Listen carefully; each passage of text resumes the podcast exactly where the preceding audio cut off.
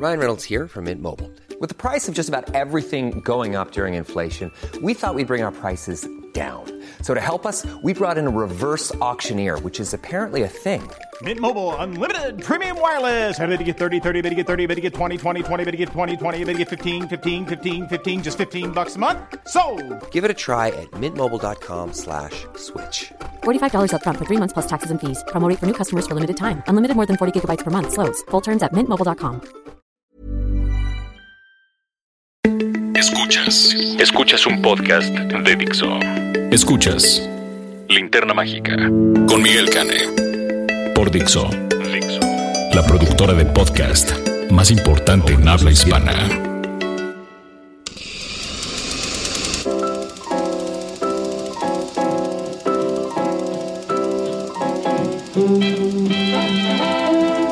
Hola escuchas, soy Miguel Cane, el monstruo estrella de su podcast favorito de cinéfilos para cinéfilos, La Linterna Mágica.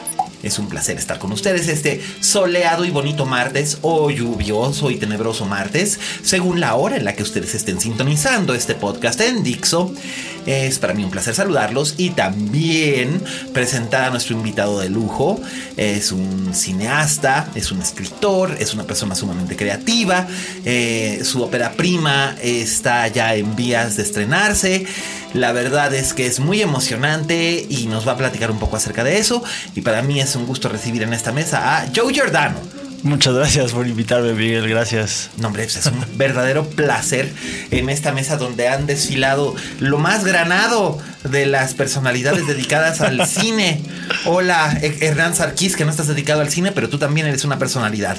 Y pues bueno, ¿qué te parece si empezamos por donde siempre empezamos? Claro, venga. Las noticias de la semana. Bueno, pues las noticias de esta semana, eh, entre otras cosas, tenemos que eh, finalmente ya se llegó a un deal con el canal FX para que se transmita una segunda temporada de los X-Files. Este eh, será esta vez de 10 episodios. Y pues al revival que se estrenó en 2016 le fue así como que más o menos, ¿verdad? Le fue más o menos y es como la segunda temporada del segundo volumen después de tres películas, creo además. Sí, sí, sí, o sea, dices... O sea, David Duchovny creo que es bastante persuasivo con mantener viva esa, esa serie. franquicia, es franquicia. Y este, bueno, Chris Carter está encantado. Él se va a encargar de, de supervisar todos los guiones. Y pues a ver si por fin esta vez la verdad que está allá afuera, ahora sí ya la sabemos, porque. Pues no sé, yo sí me sentí medio defraudadón y esto no es un spoiler, pero me sentí medio defraudadón en la última, este, en la última temporada con la explicación que me dieron acerca de qué fue lo que había pasado con el bebé de, De Scully. de Scully. La- Pero este, pero pues bueno. Yo creo que los X-Files ya dio lo que tenía que dar. Siento que al final del día, la temporada pasada, el revival, no fue lo suficientemente, digamos, adaptada a los tiempos de hoy. Y no es la serie, o sea, ya no, ya no es la tele que se hace lo que se hacía cuando los X-Files. No, y mira que en aquella época era muy vanguardista, pero precisamente sentó tantos precedentes que ahora pues tiene que cambiar un poco la idea porque pues, básicamente lo que está proponiendo ya, ya lo habían hecho mejor en Fringe, por ejemplo. Y a mí. Fringe sí me gustaba. Este, eh, y mira que además yo a Fringe llegué tarde y spoileado porque alguien me hizo favor de soltarme el spoiler de que era lo que ocurría en la segunda temporada. Y yo, "Ah". Por eso fue que dije, "Eh", pero bueno, me tuve que aventar toda la primera temporada ya sabiendo que era lo que iba a ocurrir. Eh, anyhow, a mí me gusta, pero esta idea de agentes del FBI investigando cosas eh, extrañas, misteriosas, sobrenaturales, extraterrestres, etcétera, pues ya se ha vuelto como que un, una como, como una especie de cliché. Pero recordemos que en los 90, a principios de los 90, cuando empezaron los X-Files, pues no era, no era así. No, y fue un hitazo y la gente lo empezó a seguir porque sí te mantenía en suspenso. Bueno, tanto fue así que creo que la primera temporada o el primer volumen de, fue 10 temporadas. Exactamente. Son 10 años. Entre el 93 y el 2003. Son muchos años de televisión y, Sí. y bueno, ahora también viene el revival de Twin Peaks. Sí, que eso, bueno, entre otros, nuestro colaborador de Jalisco, Raúl Fuentes, Fuentes está vuelto loco de emoción, ya hasta se preordenó los muñecos Funcos y toda la cosa y, y yo así como que... "Eh". Digo, a mí me encanta la idea, este, me, me- me fascina el misterio de Laura Palmer. Yo tuve mi camiseta que decía, yo maté a Laura Palmer con la famosa foto. Este, pero pues a ver, a ver, a ver qué tal está, porque además ya dijo este David Lynch que en realidad es una película en 18 episodios. Entonces, Que este, además se estrena en Cannes. Sí, estrena las primeras dos horas en Cannes. Entonces, este, ay, madre mía. Pero también se van a estrenar eh, las primeras dos horas de Top of the Lake, de la segunda temporada de Top of the Lake, la serie de Jane Campion, que ahora la protagonista va a ser Nicole Kidman. Eh, la verdad es que es muy interesante lo que está ocurriendo con la tele. Y pues bueno, esperemos que a los X-Files les vaya bien con esta segunda, con, como dice Joe, esta segunda temporada del segundo volumen de esta franquicia. Y que esperemos que Chris Carter no nos decepcione como nos ha decepcionado Clint Eastwood en los últimos años. Pero pues el, este, el gran Torino sigue, sigue haciendo cosas. Y acaba de anunciar que su siguiente película para la Warner Brothers este, va a ser una película llamada El tren de las 3.17 a París. Supongo que ese es el título provisional porque es el título del libro. Eh, seguramente lo cambiarán por alguna otra cosa. Y es un título eh, que tiene que ver acerca de los atentados terroristas que tuvieron lugar en París, Francia, el año Pasado, Pasado. marzo, por ahí. por ahí. Entonces, pues este es esto y eh, eh, pues está muy bien. Lo que pasa es que acaban de ocurrir otros atentados terroristas la semana pasada. Y entonces, bueno, uno ya, ya nunca, ya, ya pierde la, ya, ya pierde la cuenta, pero Clint Eastwood ha decidido que va a, hacer este el tema de su siguiente película y uno de los protagonistas quiere que sea Matt Damon. Entonces, pues a ver si Bueno, ya hizo con Matt Damon Mandela, ¿no? ya hizo, sí, aquella de, bueno, no era Mandela, rugby. pero era la de eh, Indomable, no, este, ay, ¿cómo se llamaba esta cosa? Era tan mala que ya no me acuerdo cómo se llamaba. Lo- Y también hizo aquella también bastante mala acerca del medium después del tsunami, eh, después de la vida, una cosa así que eran él y Clemens y, y Clem- Clemens Poesía. Esa me pasó por encima. No, Ah, no, sí, no, fue como. no la sí, ubico. No, ni no, no le, fue, no le fue realmente nada bien. Pero este, pues parece ser que a Clint Eastwood le gusta trabajar con Matt Damon y que a Matt Damon le gusta trabajar con Clint Eastwood. Entonces, pues a ver. Vamos a este, vamos a ver qué tal. Y este, por otro lado, Annapurna Pictures. Oye, qué estudio tan movido, eh. A mí me encanta lo que están haciendo entre Annapurna y A24. Creo que son dos estudios que están posicionándose con productos súper interesantes. Pues más interesante es la propuesta que tiene ahora Annapurna Pictures. Eh, la última película de James Bond que se va a filmar, eh, creo que se filma este año, ¿no? Tendría que ser este año o el año que entra más que- tardar. Sí, a más tardar. Es la última película de Daniel Craig en el contrato de Daniel Craig y es la última película en el contrato que tienen los productores con eh, MGM, que han sido con quienes han tenido eh, desde 1962. Y la estocada final para MGM, me imagino, porque se Pues sostiene con se- alfileres. Se sostiene con alfileres, pero se ha sostenido con alfileres desde 1973. Entonces, imagínate. Eh, pues va, van a quedar libres, digamos, a la venta al mejor postor. Y si MGM no logra llegarle al precio a, a los herederos de Kubi Broccoli para, para comprar los derechos, este, Annapurna Pictures quiere. Es el, es el, conten- es el, con- el contender sorpresa para, para obtener los derechos para hacer nuevas películas de James Bond. Sí, porque además uno imaginaría que serían Warner o sería Paramount, no Annapurna, que es apenas. Sí, es independiente, pero es interesante. Es interesante en este sentido porque em, finalmente MGM lo que hacía básicamente era únicamente trabajo de distribución y, y todo se hacía de manera como independiente, aunque se tratara de James Bond.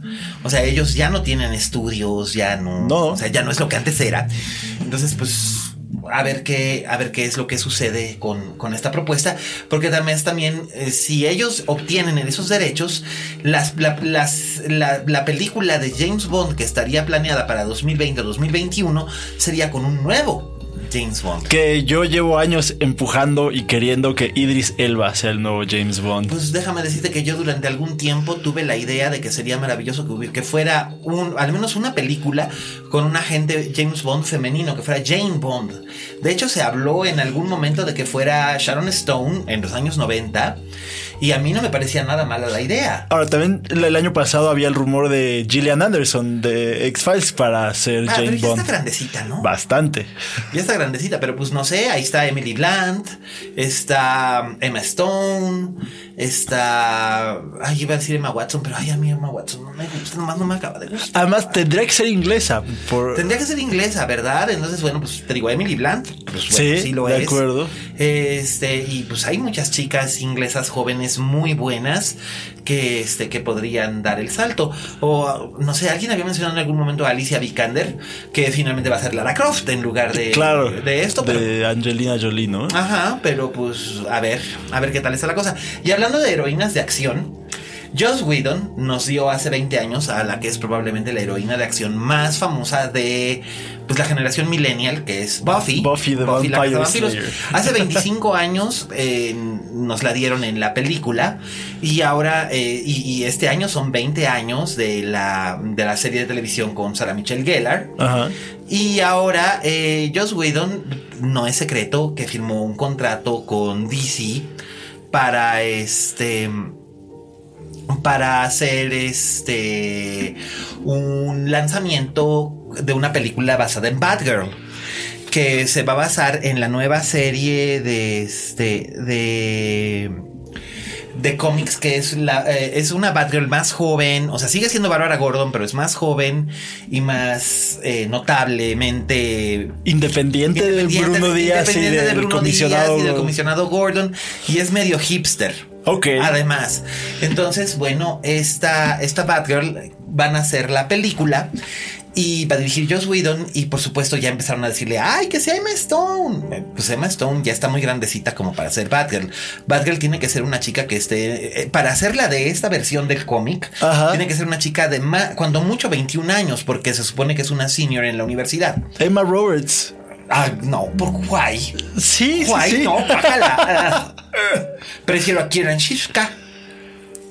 Prefiero a Kieran Shipka, la, la chica de Mad Men, que a este la, la, la Sally, Draper de Mad Men, que a, que a Emma Roberts. Ugh, no puedo con Emma Roberts, de verdad, no puedo. Eh, en un momento también preferiría yo a Taisa Farmiga, por ejemplo. Ok. Que por cierto, Taisa Farmiga es la protagonista de una película, de, de la versión cinematográfica de una de mis novelas favoritas. Se estrena este año, eh, se va a estrenar en Toronto, que es este, bueno, esperamos que se estrene en Toronto, que es, eh, es We Have Always Lived in the Castle, que es una, probablemente la segunda mejor novela de Shirley Jackson, la autora de The Haunting of Hill House, que cumplió 100 años el año pasado. Ah, no Y- sabía. Sí, sí, sí. Eh, cumplió 100 años y cumplió como 50 de muerta, una cosa así, o sea, muy, muy- realmente muy joven. Y había hecho una serie de novelas maravillosas y, y su última novela fue We Have Always Lived in the Castle, Siempre hemos vivido en el castillo, que además en su edición en español se convirtió como que en un bestseller y ha sido un steady seller en Estados Unidos desde su aparición a mediados de los años 60 y en, en- en español se volvió un bestseller porque la protagonista es una chica muy joven que cree que es bruja y está involucrada en, en la mala relación entre el pueblo en el que viven y la vida que ocurre en su casa con su hermana y tal. Y eh, los protagonistas eh, de esta de esta película son ella Sebastian Stan y Alexandra Daddario que hace el papel de la hermana mayor entonces, pues Taisa Farmiga está very hot right now, así que a lo mejor podría ser ella, pero ya dijo Joss Whedon que lo que va a hacer es que va a abrir un casting call Mundial. mundial para actrices eh, desconocidas. Está muy bien. Digo, Josh Whedon tiene mucha imaginación. Creo que eh, lo que hizo con Avengers estuvo padre. Hizo este Buffy bien. Bien, él iba a ser el director de Wonder Woman hace como, como 10 o 12 años. Y de hecho él quería a Morena Baccarin y le dijeron que no, porque Morena Baccarin en ese momento no era nadie. Y bueno, ahora sí es alguien, y, pero ya está muy, ya, ya está muy pasado de edad, pero sí hubiera sido una, una Wonder Woman Sí, interesante. sí, sí. A mí lo que me preocupa es este. Y lo dije cuando J.J. Abrams se pasó de Star Trek a Star Wars. Ajá. A mí que alguien se pase del universo Marvel al universo DC, que de por sí está bastante mal planteado, no, no me encanta la idea. No me encanta. Pues a ver, se supone que esta va a ser al margen de todas las cosas que está haciendo este imbécil, ¿cómo se llama? Este, ay por Dios, el de la Liga de la Justicia. Zack de- Snyder. Ese imbécil. No puedo ni siquiera decir su nombre de la tirria que le tengo. es que de verdad. Este, eh, pues aparentemente esta Batgirl va a ser así como que un one shot y va a ser al margen, o sea, no va a haber más que alusiones a Batman muy, muy eso, o sea, no va a ser alusiones al Batfleck, que es el Batman que está ahorita. Que alguien dice, bueno, no alguien, sino he leído varios rumores de que el tipo se quiere bajar de la franquicia. ¿Ben Affleck? Sí, sí, sí, o sea, le quitaron la dirección después de lo mal que le fue a su última película, que a es mí... que era muy mala, vivían, vivir de noche era malísima. a mí no me pareció tan mala. Y creo que si pudiera imprimir algo como Argo en Batman, lo hubiera hecho muy lo hubiera bien. hecho bien. Pero pues no sé qué fue lo que pasó ahí con la Warner Brothers que le dijeron, ¿sabes qué, mano? Pues nomás vas a hacer el Batfleck. Entonces, pues eso, eso es lo que pasó. Así que a ver a quién elige Joss Whedon. Y la película está programada para empezar a filmarse en 2018. Y esas fueron nuestras noticias de la semana. ¿Qué te parece?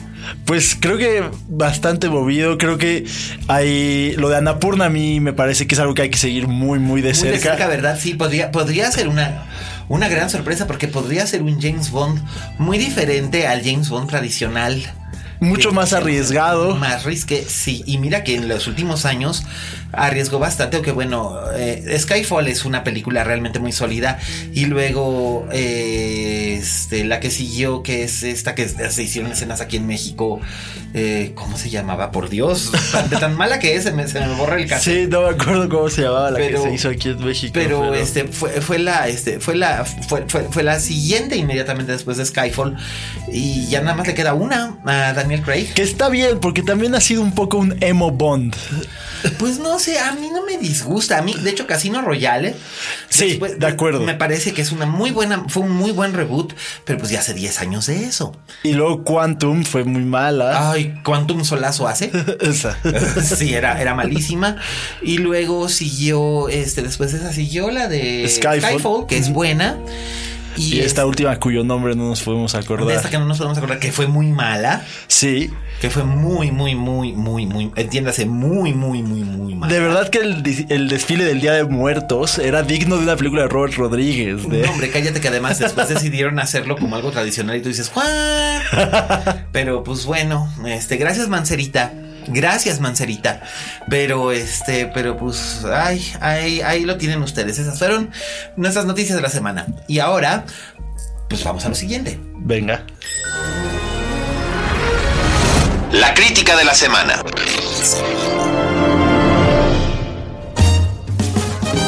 Pues tenemos dos, dos estrenos que están ya disponibles en su sala de confianza. Eh, son dos estrenos comerciales, pero curiosamente son dos estrenos que están bastante bien porque eh, van contra las expectativas que uno tendría al ver los carteles, fíjate. Eh, la primera es este un golpe con estilo eh, con Michael Caine. Morgan Freeman y Alan Arkin. Así es, y también la gloriosa, fabulosa, estupenda Anne Margaret. Que, oye, si, si para llegar a los 75 años como Anne Margaret hay que firmar en algún lado, pues nomás a mí que me digan, porque está rete bien, oye. Está, es- está o sea, ahí veo a Nicole Kidman dentro de 25 años. 25 ya va a tener 70. Wow. Va a ser rápido el tiempo. 75, pues, este año cumple 50. En julio cumple 50 Nicole Kidman. Pues mientras no se le sigan extendiendo los brazos hacia los lados. Ay, ¿cómo serás malvado? Este, bueno, la película es un remake de una película que hizo Martin Brest en el uh, 80, creo, en 1980, que era una película con George Burns y Art Carney, dos actores ya, ya, ya, ya mayo- de, bastante mayores, y Scatman Crothers, que es también un actor que, que después participó en el clásico del que vamos a hablar más adelantito. Eh, y era la historia de tres jubilados que su compañía hace una, una tracalería terrible con, en asociación con un banco y los despojan de sus eh, jubilaciones, de sus pensiones, entonces deciden robar el banco. Y aquí el remake está escrito por Theodore Melfi, el mismo director de Talentos Ocultos que tiene bastante ritmo para la comedia, tiene bastante sentido para la comedia. Y dirige Zach Braff. Que a mí me encanta Garden State y me encanta Wish I Was Here. Creo bueno, que... Wish I Was Here a mí no me gusta tanto, pero Garden State sí me gusta. Es una gran meditación sobre la depresión, Sí. sobre las amistades de la infancia, sobre las relaciones con nuestros padres cuando ya somos adultos y sobre cómo ser un hipster y no morir en el intento. Pero es un hipster primigenio porque Sí, fue antes de todo este boom. Exactamente. y, y se debate mucho este, entre si fue Garden State o fue Elizabeth Town los creadores de la Manny Pixie Dream Girl. Pues eh, puede ser, puede ser. Mira, Elizabeth Town era una gran película, excepto por un terrible defecto mortal que la hundió, que fue Orlando Bloom. Sí. es que yo no sé en qué carajos estaba pensando Cameron Crowe cuando aceptó llevar a, a- a Orlando Bloom en el papel principal. Si hubiera llevado a alguien como Ryan Gosling, que, en aqu- que la de aquel entonces estaba en la edad perfecta, o hubiera llevado a, carajo, hasta, hasta Ryan Philippi, que, que en aquel entonces todavía estaba de moda, o a, mm, eh, Dios, no sé, cualquiera. Cualquiera, Estoy cualquiera menos Orlando Bloom. Orlando Bloom solamente funciona en las películas, cuando, cuando es ensamble, en las películas como las de Piratas del Caribe Y el Señor de los Anillos. o El Señor de los Anillos. Otherwise, no sirve para nada. Para nada. Es muy malo, muy mal actor. No tiene carisma. Es como ver una lata de sopa. De acuerdo. Es más, he visto latas de sopa con más personalidad que Orlando Bloom. Entonces, pues bueno. Y lo que está interesante de esta peli con de Zach Braff es que es un guion por encargo, no es guion suyo, cosa No, que no. Garden State y Wish I Was Here sí. Lo era, pero aquí, eh, de hecho, Melfi, o sea, el, el estudio les ofrece esto, eh, Warner Brothers, de hecho. eh, entonces Melfi dice, ok, voy a jugar con, con- con esto, yo le entro. Y Zach Braff entró a- al quite como director. Y lo que decidió fue que cuando se dio cuenta de a quiénes tenía como elenco, lo que hizo fue darles como que rienda suelta para que ellos pudieran trabajar y él enfocarse en aspectos más que tienen que ver con lo visual o lo atmosférico que con las actuaciones de esos tres, porque como él dice, lo dijo en una entrevista, ¿qué les, este, qué les enseño o qué les puedo pedir que ellos no sepan que pueden darme o que ellos no hayan hecho antes? Son estos tres monstruos y pues es verdad. Eh, y básicamente pues la historia es la misma, deciden robar el banco y todo y, y lo hacen con una frescura tan singular. Y tú te das cuenta de que esta película es un poquito un, un camino intermedio entre el precioso y maravilloso Hotel Marigold y este y no sé mm, Hit. no más bien estaba pensando en Dog Day Afternoon Ok, está, es, bien es padre como- el es una comedia es una comedia negra pero para, para un público mayor que muchas veces Hollywood se olvida de ese público mayor y casi siempre hacen películas para las señoras mayores Eh, por eso me refería al maravilloso y exótico del Mal- Marigold Claro. este. eh, y es la película que llevas a tu abuelita a ver el domingo. Pero ¿y a tu abuelo qué lo llevas a ver? O a tu papá, ¿qué lo llevas a ver al cine? Entonces ahí está. Esta película es ideal precisamente para las personas que tienen el poder adquisitivo para poder pagar esos boletos. Y de hecho, por eso la película fue un éxito de taquilla en Estados Unidos.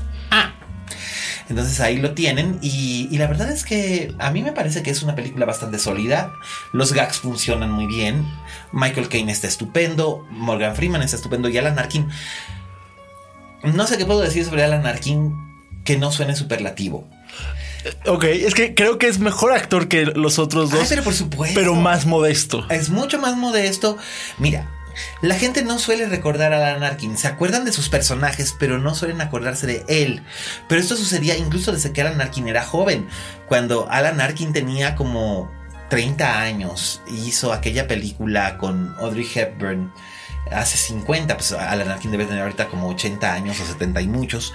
Eh, la película se llamaba Wait Until Dark que eh, Audrey Hepburn hacía el papel de una mujer ciega y él era un narcotraficante que la torturaba. eh, se disfrazaba de distintas cosas y se le escondía y, todo para tratar de recuperar un cargamento de heroína. Alan Arkin estaba glorioso y hacía.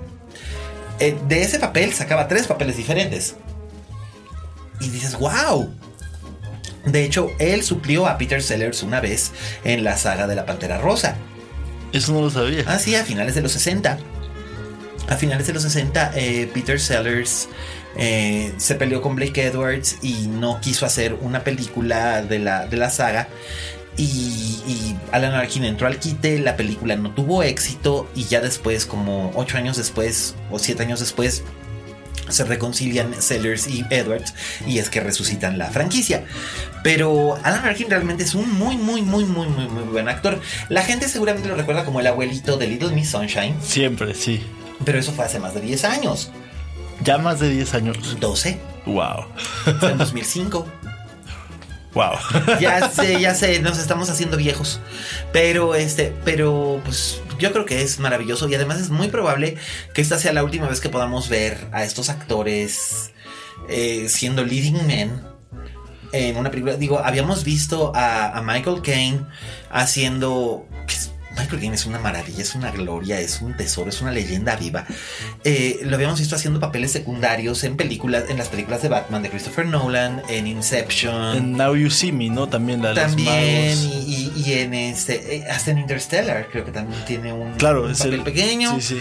Pero lo habíamos visto prácticamente sin hacer como que mucha, mucho ruido. Morgan Freeman básicamente se había quedado haciendo papeles de donde es Morgan Freeman, es decir, el sabio hombre negro con una brújula moral, que aquí... Y una narración estupenda. Exacto, y esa voz, esa voz donde dice cosas así más o menos en este tono, en el que a él no le preocupa, señora, qué es lo que vaya a ocurrir porque él va a buscar la justicia, señora. Pero este, pero bueno, es Morgan Freeman y, y básicamente aquí se está divirtiendo como desde, no lo hacía yo creo que desde Todopoderoso, en la que la hacía de Dios. Y bueno, pues Alan Arkin está increíble. Y Anne Margaret, la verdad es que a mí, bueno, a mí porque soy un freak. Y Anne Margaret me gustaba desde Bye Bye Birdie y las películas que hizo con, con Elvis Presley y aquella maravillosa película que hizo con Mike Nichols que se llamaba Deseo Carnal, mm. donde ella salía de la amante de, de Jack Nicholson.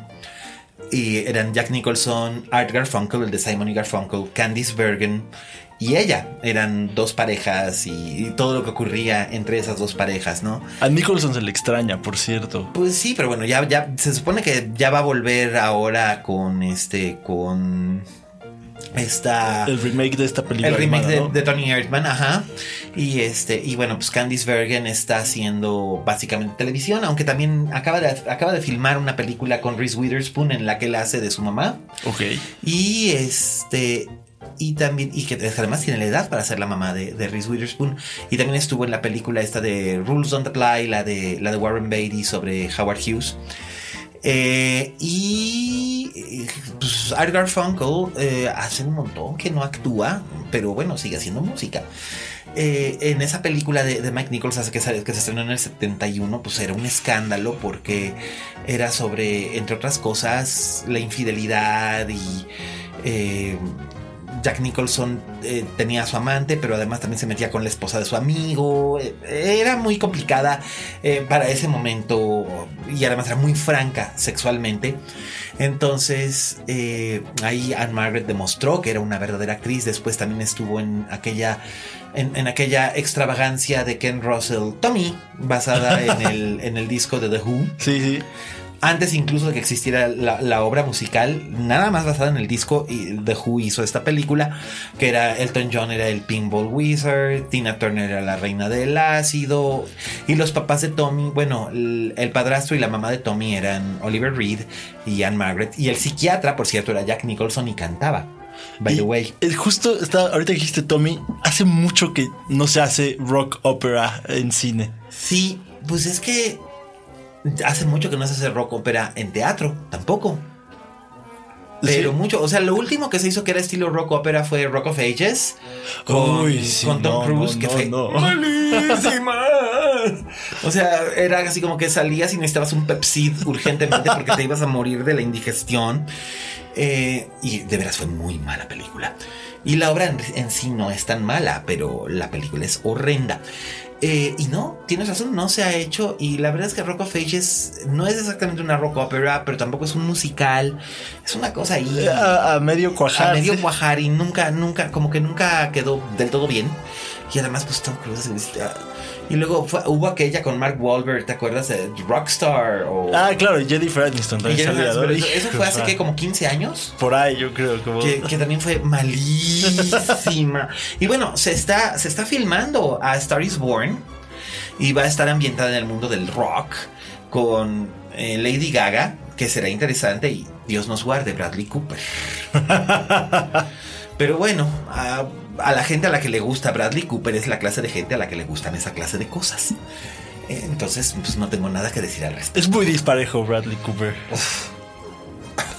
No sé, yo nada más lo veo y pienso en una iguana, no sé por qué. O sea, pi- pi- pienso en un reptil, en algo así como. ugh. No sé, en esos, en los villanos de los Thundercats. Reptilio. Reptilio. Buitro. Este, no, Dios mío, qué horror. Pero bueno, la película la verdad es que está muy bien. eh, vale la pena que vayan a verla. Lleven a sus papás. Aprovechen, si todavía tienen con ustedes a sus papás y sus papás crecieron en los 60 y fueron fans de Michael Caine. O, crecieron en los 70 y fueron fans de Morgan Freeman, pues aprovechen y vayan, o a lo mejor fueron fans de Anne Margaret, este, vayan, véanla, se van a reír, se la van a pasar padre. Además, el, todo este rollo que trae la película, así como que anti-establishment de pinche banco ratero. O sea, somos nosotros. Stick it to the man. Muy bien, Exacto, habrá que stick it verla. to the man. Y la verdad es que creo que creo que así funciona y la verdad está, está muy simpaticona. Vale la pena que le vayan a echar un ojito. Y el otro estreno, curiosamente, también es medio anti-establishment, considerando el punto de cómo se titula en inglés, que se titula Patriot's Day, y además eh, lo- la historia que cuenta. Me refiero a El Día del Atentado, una película de Peter Berg, el mismo director de El Sobreviviente, Lone Survivor, y de eh, Horizonte Profundo. que- Aquella película sobre, sobre la explosión en la, en la, En la planta. en la plataforma petrolera. Y esas otras dos películas las hizo como esta con Mark Wahlberg. Y la película trata acerca de los acontecimientos del 15 de abril de 2013 en el maratón de la ciudad de Boston, que fue un, un atentado terrorista donde estallaron dos bombas en medio de la multitud, bombas caseras, y murieron eh, tres personas y más de 200 resultaron heridas y 16 perdieron extremidades. O sea, fue una cosa realmente muy brutal. Eh, los presuntos responsables, que uno de ellos murió y el otro ya fue juzgado, eran dos hermanos de origen checheno, pero residentes en Estados Unidos, eh, que se llamaban eh, Tamerlan y Dior- Oscar Satnayev. ¿no? Dishrov, Tamerlan y Dishrov Saref. Saref se llamaban, Saref. Este, y los hermanos Saref eh, resultó ser que eran radicales musulmanes, pero eran independientes, no pertenecían realmente a ninguna cédula de Al Qaeda ni del Estado ni del Estado Islámico, sino que eran actuaron por su cuenta y, de esa manera hicieron un daño terrible, porque también eh, en su huida mataron a un policía eh, robaron una patrulla eh, y finalmente la situación se salió de control muy rápido, fue una cacería de varios días y lo que hace Peter Berg aquí es contar esta historia de un modo muy desapasionado, no cae en el patrioterismo, aún si se llama la película Patriots Day, sino que lo muestra desde todas las perspectivas. La perspectiva del ostensible terrorista, la perspectiva en un momento dado de su mujer, que es eh, interpretada por Melissa Benoist, la chica que hace de Supergirl en la serie de televisión. Ella hace el papel de Catherine Russell, que se convierte en Karima Svaref, la esposa, hoy viuda, de uno de los de los hermanos Aref, este, que es estadounidense de nacimiento y se convierte al Islam para casarse con él y, descubre que su esposo está haciendo algo terrible. Eh, también está los puntos de vista de gente, de personajes interpretados, por ejemplo, como Kevin Bacon, que es un agente de campo del FBI en Boston, o John Goodman, que interpreta al comisario de policía. Y digamos que los hilos conductores son Michelle Monaghan y Mark Wahlberg. Mark Wahlberg es nativo de, de, Boston. Sí, sí, sí. Del distrito de Dorchester, que fue de donde murió una, una de las víctimas, era de Dorchester, un niño de 8 años. Eh, por eso él, para él este proyecto era muy personal y muy importante. Eh, tanto Wahlberg como Monaghan interpretan a personajes ficticios. Son Tommy y Carol Saunders. Él es policía, ella es enfermera. Y desde sus puntos de vista ellos van contando la historia. Él va contando la historia de la cacería, de, desde el momento en que estallan las bombas hasta el momento en el que aprenden al, al, hermano sobreviviente. Y ella va contando la historia desde el momento en que estallan las bombas y el lado humano, o sea, cómo se vivió en las salas de emergencia del hospital, eh, cómo lo vives como madre, como esposa, como hija es bien interesante y sobre todo que lo hace aquí sin caer en sentimentalismos ni en lugares comunes. Y eso la verdad es muy de agradecer porque este clase de películas si hubiera caído en manos de directores como Michael Bay o sí Clint Eastwood, te estoy mirando a ti, últimamente haces eso, hubiera sido muy este, hubiera sido muy cliché y muy patriotera. Y muy republicana. Muy republicana. Y aquí no, aquí lo que hacen es contar una historia humana es una especie de mezcla entre thriller y docudrama. De hecho, se siente como si estuvieras viendo un documental, igual que pasaba en, Deep Horizon, que llegaba un momento en el que sentías que esto que estabas viendo era más un documental que una película de ficción. Esto es una película de ficción, pero tiene como base el libro eh, Boston Strong que escribieron los periodistas del, del Boston Globe. Eh, al respecto de la situación, cómo cubrieron eh, eh, el, atentado. el atentado y las consecuencias del mismo. Eh, es muy impresionante la manera en la que se evita el morbo. La verdad es que yo, yo pensé que iba a haber gore y morbo, no lo hay. Pero sí sentimos la inquietud, la ansiedad, el, el desconcierto y el miedo, ¿no? La verdad es que es una película interesante, se tiene, yo, yo recomiendo, yo la recomiendo, se, puede ver, se deja ver. Y, y sí te deja pensando en ciertas cosas, ¿no? O sea, los hermanos Sarev eran, o sea, eran responsables de lo que hacen, pero porque se radicalizan y acaso tiene algo que ver también la actitud de los Estados Unidos para con sus inmigrantes para generar este tipo de reacciones o fue algo que no tenía nada que ver. O sea, plantea todo esto y lo trata con mucha sutileza y con algunas ambigüedades y muchos matices, es decir, no establece un juicio de valores. Y eso en esta clase de películas es muy de agradecer. Sí, porque es además bastante fácil caer en ellos. Saltar en este, conclusión, etcétera, etcétera, ¿no? Hablamos de Bradley Cooper y Clint Eastwood en su... Ah. Ay, Dios mío, que además es increíble que American Sniper haya, haya tenido hasta nominaciones a los que Bueno, no es tan increíble, finalmente la academia también tiene muchos, muchísimos miembros muy conservadores y muy republicanos. Entonces, pues habrá que ver. Eh, esta película se estrenó en Estados Unidos en 2016 y apenas llega aquí ahora, pero además llega con muy buen timing porque acaban de hacerse cuatro años de, estos atentados. Y, creo que es importante que nos asomemos para ver eh, digamos, es interesante ver una película que no tiene las gringadas, entre comillas, que solemos esperar de esta clase de historias, sino que cuenta una historia humana de verdad. Pues me convenciste, creo que no, no soy muy fan de Mark Wahlberg. Yo tampoco, pero me convenciste. aquí funciona bien, aquí está bien controladito. Por eso es que ha funcionado cuando trabaja con Peter Berg. Peter Berg, digamos que sí sabe cómo cómo dirigirlo. Peter Berg, si ustedes no lo saben, también ha dirigido películas buenas y ha dirigido películas horrendas.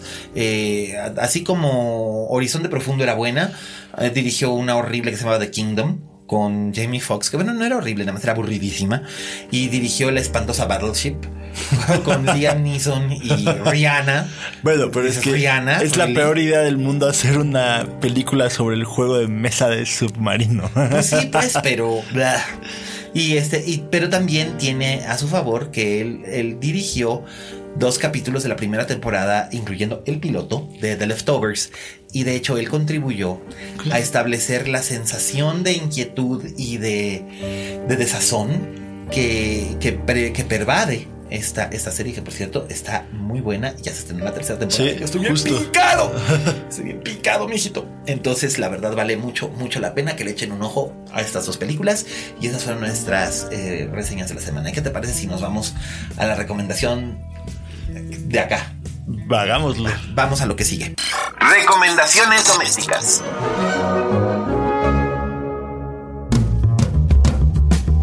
Bueno, pues ahora les vamos a hablar de la recomendación doméstica y esta recomendación doméstica la sugirió el propio Joe.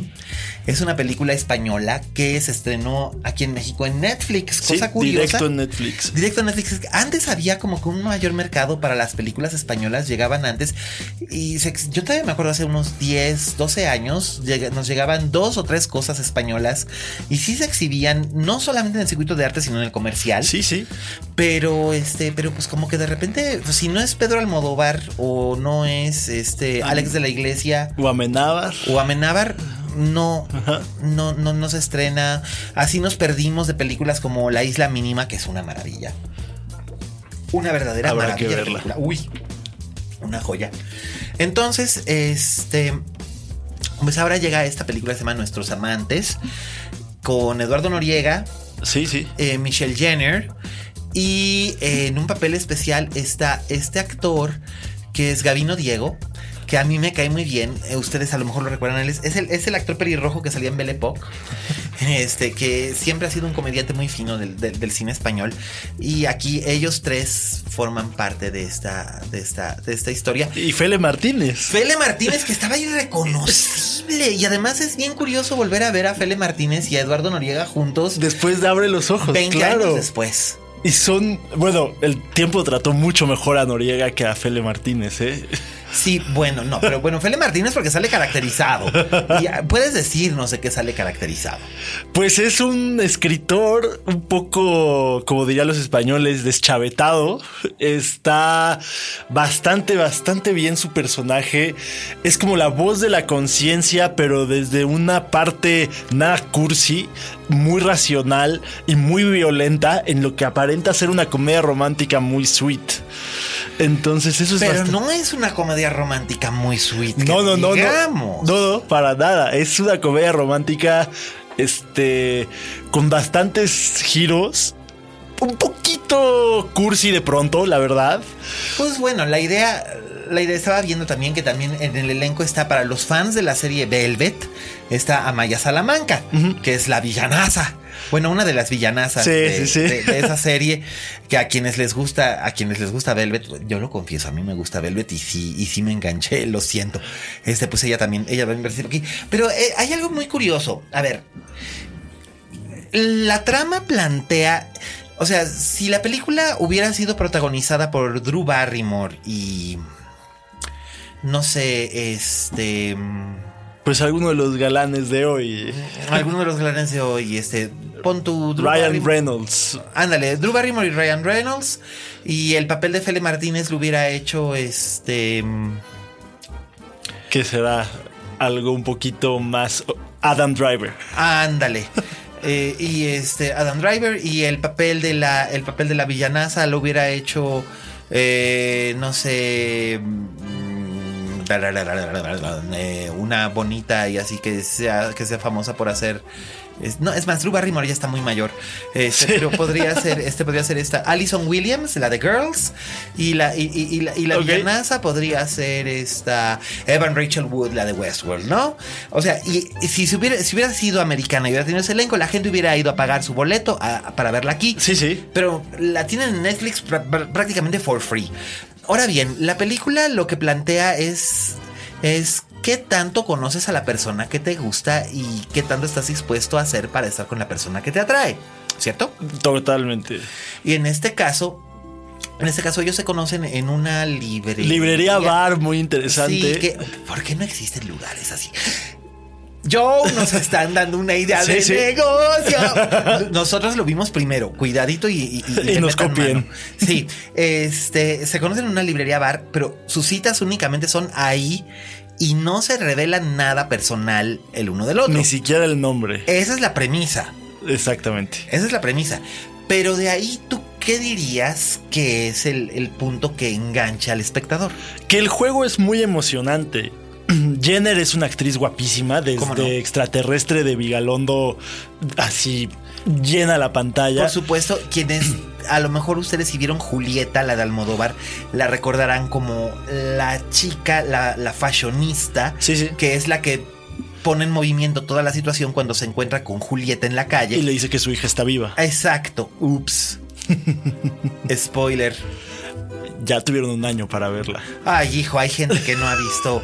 Hay gente que todavía se enoja cuando le dicen que Bruce Willis está muerto. Este, spoiler. Hay gente que se enoja todavía cuando le dicen que el Titanic se hunde. No, no, no, de veras. Hay gente que no sabía que Jackie Kennedy se quedaba viuda. Te lo juro. Se enojó. Alguien se enojó conmigo en Twitter porque mencioné que Jackie Kennedy se quedaba viuda. No puede ser. Te lo juro. Entonces, este, pues bueno. Esta chica se acerca a Noriega, le plantea este, que le gusta, pero que no van a intercambiar sus nombres y tendrán citas una vez a la semana. Así es. En esa librería bar. De ahí empieza a evolucionar y las citas cambian a lugares interesantes, un museo, eh, un poco de la ciudad donde viven, que nunca te explican muy bien qué ciudad española es. Y cómo estos dos personajes se van enamorando sin saber cómo se llaman, pero sabiendo mucho de cómo son y de cómo piensan. Noriega es un guionista, ella es una millennial nini que tiene un trabajo por aquí y otro trabajo por allá. ¡Ay, suena familiar! Y la verdad es que juega un papel importante que Noriega sea 10 años más grande que ella en la película. Sí, eso es importante. Por eso es que estaba pensando en la dinámica. Sí, y seguramente habrá un remake americano de esta película In the Works pronto. Porque, No lo dudo. Por eso es que pensé en la dinámica de alguien como Alison Williams, que es este, que es Marnie en Girls. Sí. Que es guapísima y, y- y además es muy buena actriz. Y Ryan Reynolds, que ya es cuarentón. Sí, es que tendría que ser algo por esa línea, porque Noriega se, se nota 10 años más grande que ella O e más importa incluso. en la historia, importa. Claro, es un fa- factor que influye por como, no sé, recuerdas. Pero eso, ese es un factor que siempre, es un factor que siempre ha, ha, ha- ha ocurrido en distintas, en distintas eh, películas, en, en- en comedias románticas. Por lo regular funciona cuando el galán es mayor en edad que la joven. Eh, recordemos eh, comedias románticas clásicas como Indiscreet con Cary Grant y, e Ingrid Bergman. Él es 10 años mayor que ella y se nota. En Charade con Cary Grant y Audrey Hepburn, él es 20 años más grande que ella y se nota y sin embargo funciona y la química se da. Sí, y hay una peli gringa como de hace 10, 12 años con Uma Thurman, que ella es más grande. Se llama Prime, que sale Meryl Streep. Sí, claro, y es este Andy Samberg. No, es el chico que salía en How to Make It in America, pero no me acuerdo cómo se llama. Ay, sí, por Dios, este, sí sé de quién me hablas. Que ella es una psiquiatra, eh, Meryl es una psiquiatra, Uma Thurman es su paciente y él es el su hijo, hijo. de la psiquiatra. sí. Exacto, y él es un chavo muy joven. Sin embargo, fíjate que a veces las, las comedias románticas, cuando la mujer es más grande y el, el hombre es más joven, Suelen mí- tirar más a drama. Suelen además. tirar más a drama o suelen irse por el cliché de la cougar. La única que a mí me funciona es El Graduado, porque sí, El Graduado es una comedia romántica, aunque usted no lo crea. Este, pero ahí Anne Bancroft estaba espectacular. Dustin Hoffman estaba espectacular y ella era solamente como 5 o 6 años mayor que él, pero ella podía parecer más grande que él y hacía un gran trabajo y además estaba el otro elemento que era Catherine Ross, que estaba Sí. sublime. Y, y es muy diferente. Es una comedia dramática, pero sí es una comedia romántica, básicamente porque los personajes se enamoran. Claro. Y aquí sucede lo mismo. Mientras van enamorándose, vamos descubriendo que ella está enamorada de otro tío más grande también. Y él, eh, por su parte, está casado. Y entonces empieza a haber esta Ajá. serie de, de- de problemas. Los, los consabidos malos entendidos de la comedia francesa de los portazos. Es una gran comedia de enredos. Por supuesto. al final Pero es que eso funciona muy bien y es un género que solemos olvidar mucho. Sí. Solemos olvidar mucho. O sea, siempre pensamos que ya comedia es nada más este. Es eh, caca, culo, pedo, pis y comedias. and fart jokes. Ajá. Y fíjate que no, a veces la comedia sofisticada sigue, sigue funcionando y funciona bastante bien dependiendo de quién la sepa hacer. Y esta película está bastante, bastante bien hecha. Yo no conocía a su director. Sí, yo tampoco. Le entré con esta y fue así como, vaya, vaya. Yo nada más entré por, yo nada más entré por tu recomendación. Además porque dije, bueno, Eduardo Noriega nunca decepciona. No. Nunca, nunca decepciona. Y la verdad es que lo hicieron bastante, bastante Y a mí bien. me llamaba mucho la atención ver dónde estaban Eduardo Noriega y Fele Martínez 20 años 20 años después de Abre los Ojos. Y la verdad es que están bastante bien. Su química es impresionante. Pero por supuesto, y eh, Feli Martínez es un gran comediante, pero también es un espléndido actor dramático. Sí, sí. Y Eduardo Noriega eh, siempre tiene esos, le dan siempre esos papeles así como de intenso, como de, como de Harrison Ford. Sí. Y aquí está muy rico, muy ligero, en un papel que te digo, lo hace 50 años lo hubiera hecho Cary Grant con la mano en la cintura.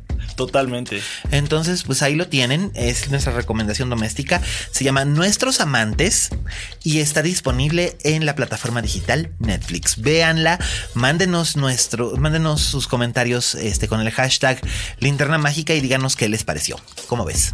Me encanta la idea. Me parece muy bien. Y bueno, ¿qué te parece si ahora invitamos a nuestros, a nuestros escuchas a oír lo que tiene que decir nuestro colaborador estrella de este podcast en Guadalajara, Raúl Fuentes, arroba Oye Fuentes, que, bueno, tú eres fan de Star Wars, Sí.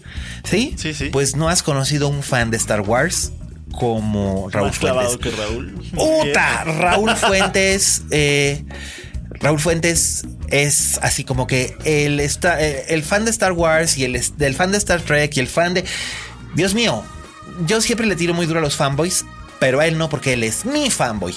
Entonces, eh, para mí es un placer presentar a ustedes la colaboración de esta semana de Raúl Fuentes. Oye, Fuentes. Hola a todos, este es Oye Fuentes, el espacio que Miguel Cane me brinda en la linterna mágica. Yo soy Raúl Fuentes y me encuentras en Twitter como arroba Oye Fuentes. Oigan, pues no quiero dejar pasar el momento, aunque ciertamente pues ya, ya hay días que ya pasaron, pero me gustaría pues platicarles un poco de lo que sentí al ver el teaser, el primer adelanto de la nueva película de Star Wars llamada The Last Jedi, que sería básicamente episodio 8, y en el que podemos ver a los personajes que conocimos en el despertar de la fuerza. Vemos a Rey entrenando ya por fin con Luke Skywalker, por fin podemos escuchar a Luke Skywalker hablar, podemos ver a Finn en una pues como una especie de cámara hiperbárica y que este que quién sabe qué le están haciendo para que regrese de su coma. Vemos por ahí a BB-8 y a Poe Dameron corriendo porque hay explosiones a lo lejos. Vemos al halcón milenario. Vemos muchísimas naves disparándose. Podemos ver a Kylo Ren ya sin máscara. Eh, híjole, parece que va a ser un festín lleno pues de grandes aventuras. Podemos ver a Luke entrenando a, a Rey en un plano muy bonito en el que se ven a ellos dos chiquitos mientras se ve todo el horizonte y podemos ver cómo se va viendo la, la espada de Luke que anteriormente era de, de su papá este brillar. Y, y, pues nada, o sea, me llena de emoción, me parece que es un gran teaser muy similar en tono al que salió hace dos años cuando se iba a estrenar El despertar de la fuerza, en el que nos revelan un, en un minuto y medio, casi dos minutos, muy poquita información de lo que podrá pasar en esta nueva película de Star Wars. Y me parece que eso también es, es muy padre porque no va en esta tendencia actual de sacar trailers que además de que tienen música viejita como de Led Zeppelin o de Queen, eh, pues empiezan a revelar todo. O sea, si vemos el último trailer de, de La Mujer Maravilla, pues ya nos reveló más del primer acto. Igual si vemos el de la Liga de la Justicia o si vemos el de Guardianes de la Galaxia, pues parece que ya están revelando demasiado. Entonces, a mí me gustaría sí que regresara como esta, esta onda de los, de los teasers o, del tráiler que, revelaba muy poco, un poquito a lo mejor del, del, primer acto yéndose casi el segundo y con eso, eh, pues nada, yo soy muy fan de Star Wars y me, me, gustaría platicar con ustedes de qué les pareció este, este teaser de, de, The Last Jedi, de los últimos Jedi. Mi nombre es Raúl Fuentes y a mí me encuentras en Twitter como arroba oyefuentes. Gracias por tu atención y nos, nos escuchamos la próxima semana. Hasta luego. Escuchas. Escuchas. Linterna Mágica. Fixo. Gracias, Raulín. Bueno, pues ya saben ustedes, fans de Star Wars, este, pues falta cada vez menos. Así que eh, vayan preparando sus capas, sus cascos, sus espadas láseres y demás. Y bueno, increíble el tuitazo que sacaste esta semana con Ups, alguien perderá su trabajo. Ah, sí, pero eh, según según Alejandro Alemán, arroba el Salón Rojo, que es uno de los titulares del podcast Filmsteria, que es un podcast que se graba también aquí en los estudios de Dixo, dice que es fake. Yo no sé si es fake o si es una estrategia publicitaria o si de veras se les fue, se, les fue un spoiler ahí en poner Muy grande. Pero súper grande. Eh, no lo voy a decir porque podría ser un spoiler que de veras podría arruinarlo todo, eh, pero pues ya circuló, eh, se convirtió en meme. Sí. Entonces, este, ups, ustedes seguramente saben de qué estamos hablando. Yo no voy a hacer comentarios al respecto. Ya dijo Alejandro que es fake. Espero sinceramente que sea fake, porque si no es fake, a Alejandro Alemán le va a dar una embolia. A mí no, pero a él sí y seguramente a Raúl Fuentes también. Así que, ¿qué te parece si ahora vamos a pasar al postre de este programa? Hagámoslo. Y este, pues bueno, vamos al... El, clásico, de la, semana.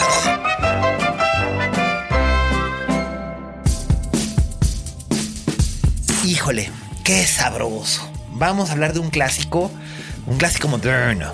Sí, sí, sí. Es un clásico moderno. Además, es bien interesante poder hablar de esta película con Joe, porque Joe es un director de cine y es un espléndido director y además de ser un espectador sumamente sensible y muy observador. Y en este caso, él lo que, él básicamente lo que ha ha hecho a lo largo de los años es alimentarse viendo cine. Sí.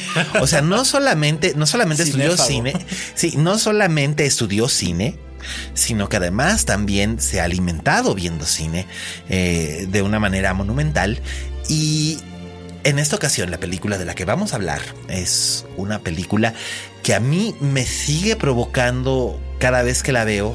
Y curiosamente vuelvo a ella un par de veces al año. No sé por qué. A veces incluso es nada más porque no tengo otra cosa que ver y la veo que la tengo ahí y digo, bueno, va. Eh, y no sé de veras por qué lo hago, porque la primera vez que la vi cuando era demasiado joven no me gustó. Pero después entendí por qué no me había gustado, porque no es una película que está hecha para gustar. Es una película que está hecha para perturbar. Totalmente. Y por supuesto, estamos hablando de El Resplandor, la película de Stanley Kubrick.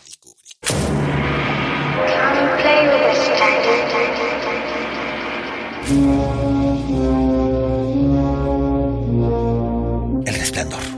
Desde esos primeros encuadres, esas tomas de helicóptero y esa, e, e, esa música de Wendy Carlos inspirada en la Sinfonía Fantástica, en el 10 Irae de la Sinfonía Fantástica de Berlioz, que es lo que estamos oyendo ahorita, que nos puso Fede de música de fondo. ¡Qué fuerte!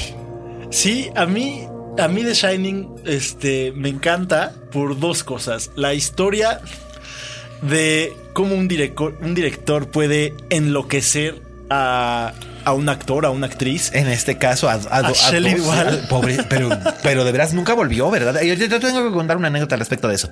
Y, y la otra es disfrazar una película como una película de terror, cuando en realidad es un ensayo sobre la locura y el aislamiento y lo social que debe ser el hombre antes de perder la cordura.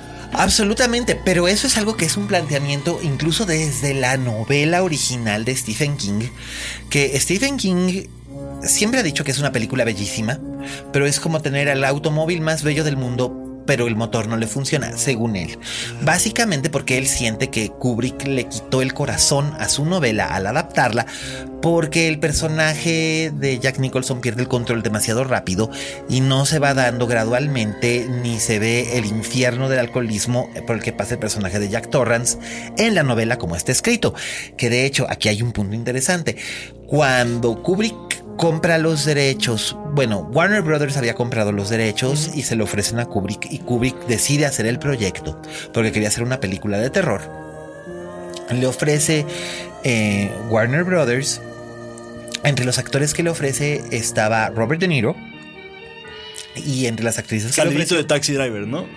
Sí, Así es. Y este, de Taxi Driver y de New York, New York. Ok.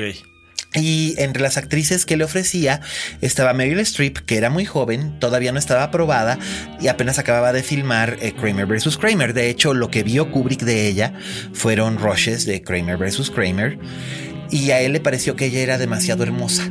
Y es imposible romper a Meryl.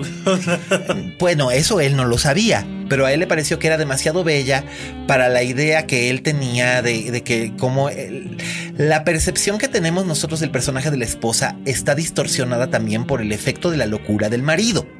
Sí.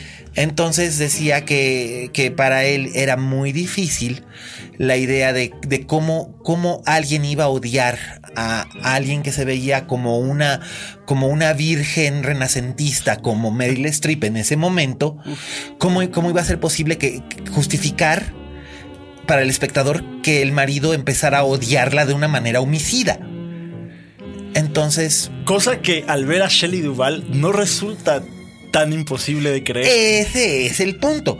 Ese es el punto. Y Kubrick descubre a Shelley Duvall viéndola en, eh, en un par de películas de Robert Altman en Nashville y sobre todo en una que se llamaba Three Women.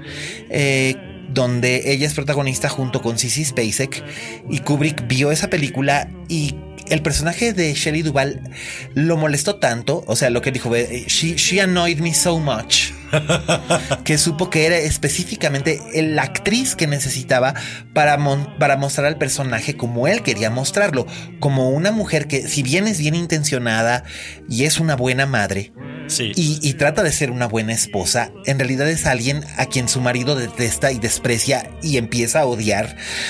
Y ese es, ese es el vínculo que él establece. Por eso es que la película nos resulta tan difícil de ver, porque estamos viendo a través de los ojos de una persona que está dispuesta a matar a la que se supone que es su compañera de vida. Pero Jack la odia, sí, totalmente, pero pero Jack, el principal problema de Jack, que yo creo que sí está en la película, es que Jack se odia a sí mismo. Ah, pero por supuesto. Y, y más allá de la película de terror, es un tipo que ha perdido cualquier brújula ética, moral, pero sobre todo empática. Sí, no puede, no puede sentir nada, ni siquiera por su hijo. Totalmente. O sea, por el hijo es por el que apenas si siente algo y en la novela es ese amor por su hijo el que lo ayuda a salvar la vida de su hijo y de su esposa y a destruirse él mismo y a destruir el hotel. Perdón, ya solté spoiler de cómo acaba la novela, pero hace 40 años que se publicó El Resplandor. Si no la han leído hasta ahora, o sea, please, la película no acaba así. Este, pero es el amor que siente por su hijo lo que en cierta forma lo redime. Y Stephen King se estaba tirando de los pelos porque en la película eso no sucede. No se redime. Pero Stephen King tiene problemas tengo entendido, con la mayoría de sus adaptaciones. Pues básicamente creo que las únicas que realmente le gustan son o las que este son o las que él mismo produce, escribe y a veces no tanto. O bien de las que se hicieron en aquella época, la que su favorita es Carrie. Básicamente porque es la primera adaptación. La original, La original, claro, la de Brian De Palma. Y además porque Brian De Palma hizo un casting perfecto y él quedó súper contento. Además, era la primera vez que una obra suya llegaba al cine. Le gusta mucho la adaptación que hizo Top Hooper a Salem Slot en televisión, que aquí se llamó La Hora del Vampiro. Y que si usted era niño por ahí de 1981, seguramente recuerda esa, esa inquietante escena del niño en la ventana. Que yo creo que todos los que éramos chiquitos en aquella época nos traumamos y eso que nada más no vimos la miniserie, sino que veíamos los promos. Y eh, creo que también le gusta Christine la que hizo John Carpenter. Le gusta la que hizo George Romero de The, Dark Half. Le gustan las que no le gustan a nadie. le gusta Dolores Claiborne, que hizo Taylor Hackford. Le gusta Misery. Misery, que además comparte mucho con El Resplandor. Sí. Tanto cinematográficamente como en los personajes de Kathy Bates y Jack Nicholson. Sí. La locura ante la soledad. Así es. Son gente que se vuelve loca por estar encerrada en la nieve se vuelven locos. Bueno, el personaje de Annie Wilkes ya estaba loca. ella, ya estaba loca cuando llegó a ese, a, ese rancho. Pero este, pero sí, no, pero sí le gustan algunas que son más, un poco más populares. Bueno, Stand By Me le gusta. ¿Y a quién carajos? Bueno, a mí no me gusta Stand By Me, pero yo soy una minoría. Precisamente, si tú, si tú quieres, si tú quieres saber si tu película va a ser un éxito y le va a gustar a mucha gente, muéstramela. Y si a mí no me gusta, eh, tienes un hit en las manos. Si a mí me gusta, ay, lo siento tanto. Soy tan contreras que ese es el asunto. Este, pero bueno, a King, mm, como ahora con los años, como que se ha ablandado y además tuvo, tuvo el, eh, eh, eh, el la descabellada idea de hacer una versión para televisión del The Shining, este, escrita por él, eh, dirigida por, por Mick Garris, que es básicamente su achichincle. Este, y, era horrenda, más que nada porque el, único personaje bien casteado era Wendy, que era Rebecca de Mornay, pero como Jack puso a, a, Steven Weber, un actor que hacía mucha televisión y que a lo mejor tú lo recuerdas en Mujer Soltera Busca como el novio de Bridget Fonda. Ok. Y, eh, y el niño, el niño, el niño que escogieron era así como que. Ah, bueno, ¿y cuántos niños ah. dio Kubrick para castear a Dan? Puta, como 500. como 500 y escogió al ideal. Creo que es una de las mejores actuaciones por parte de un niño en una película de género que yo haya visto. Híjole, es. Ever. totalmente, totalmente. Ever, ever, porque digo, hay gente que puede decir, bueno, Jodie Foster en The Little Girl Who Lives Down the Lane, pero Jodie Foster ahí ya tenía como 12 años, ya era una actriz profesional, etcétera, etcétera. Y Danny Lloyd no era un actor profesional, era un niño que básicamente fue porque la directora de casting lo vio en la oficina del pediatra. Wow, esa historia de la sí. Y le dio la tarjeta a la mamá y la mamá lo llevó y le tomaron fotos y todo y luego Kubrick pagó para que la mamá, el papá y el niño viajaran a Inglaterra para este para entrevistarse con él y ahí fue donde lo eligió pero este, además el niño tenía como cinco años, o sea, la edad que tiene el personaje en el libro. Sí. Eso es, eso me parece muy correcto. Para su miniserie, Stephen King, no sé por qué chingados, escogió a un niño que tenía como 10 u 11 años, que además era un niño que hacía comerciales de televisión. Guácala. O sea, guácala, guácala, guácala. Pero bueno, eh, pero volviendo a lo mismo, el elenco lo redondea Scatman Crothers, que también aparecía en la versión original de Un Golpe con Estilo. Eh, como Dick Halloran, el cocinero del Hotel Overlook, que es el que le explica a Danny que es lo que es el, shining, el shine, el resplandor, que es ese poder que, ellos comparten. Y hablando del Hotel Overlook, yo creo que ese es el personaje, eh, es el cuarto personaje más importante. Bueno, de hecho, yo me atrevería a decir que la película está narrada desde el punto de vista del hotel. Naturalmente. Todas esas secuencias, te digo, o sea, esas tomas de helicóptero cuando vamos siguiendo al bochito amarillo. Sí. Que luego muchas de esas tomas de helicóptero se reciclaron para el corte original de Blade Runner. Esa no, no sé si tú la sabías. No. Pero en el corte original de Blade Runner, en aquel en donde está el voiceover, donde Harrison Ford explica bla, bla, bla. Versión 40.000 de Blade Runner, que es la original, original. Que tengo con esa película. Yo he visto todas y la que sigue gustándome más es la original porque fue la primera que vi. Este, las últimas escenas, cuando él va en el coche con Rachel, eh, los paisajes que salen son de ese, son, de esas, son de ese, set de tomas, son de ese footage que tenía, que tenía Warner Brothers cosa curiosa, se reciclaron ahí. Eh, pues ahí, ahí tenemos que el Hotel Overlook, el Hotel Overlook realmente no existe, o sea, se, es un set en Gran Bretaña, ahí en los estudios Shepperton, pero eh, sí, las tomas en exteriores sí son de un hotel que existe, que existe en Oregón. Eh, de hecho, yo visité ese hace como 10 años, 11 años. Visité ese lugar y lo primero que les pregunté es: ¿tienen habitación 217? Y me dicen: eh, Teníamos, pero después de la película tuvimos que cambiar el número. Dije: Ah, ¿por qué se las pedían mucho? No te das una idea. Eso supuse. Y el diseño interior está basado en el Yosemite Inn, que es un hotel que se encuentra en el Parque Nacional de Yosemite. Eh, y en efecto son los mismos diseños eh, de arte estilo navajo mezclado con arte co. Muy bonitos. Y es impresionante el trabajo que hace Kubrick en el diseño de arte de esta película. Sí. Además de que yo no sé si tú sepas que es la primera película en la historia en la que se utilizó el Steadicam. Sí, la primera. La primera. Sobre todo cuando persiguen a Danny con Ajá. el triciclo y dentro del laberinto. Así es. Que eso antes se hacía con dolly shots. Este. Y, y Kubrick quería algo que se sintiera más como una vista completamente desapegada del cuerpo. O sea, que no sintiéramos movimiento de ningún tipo.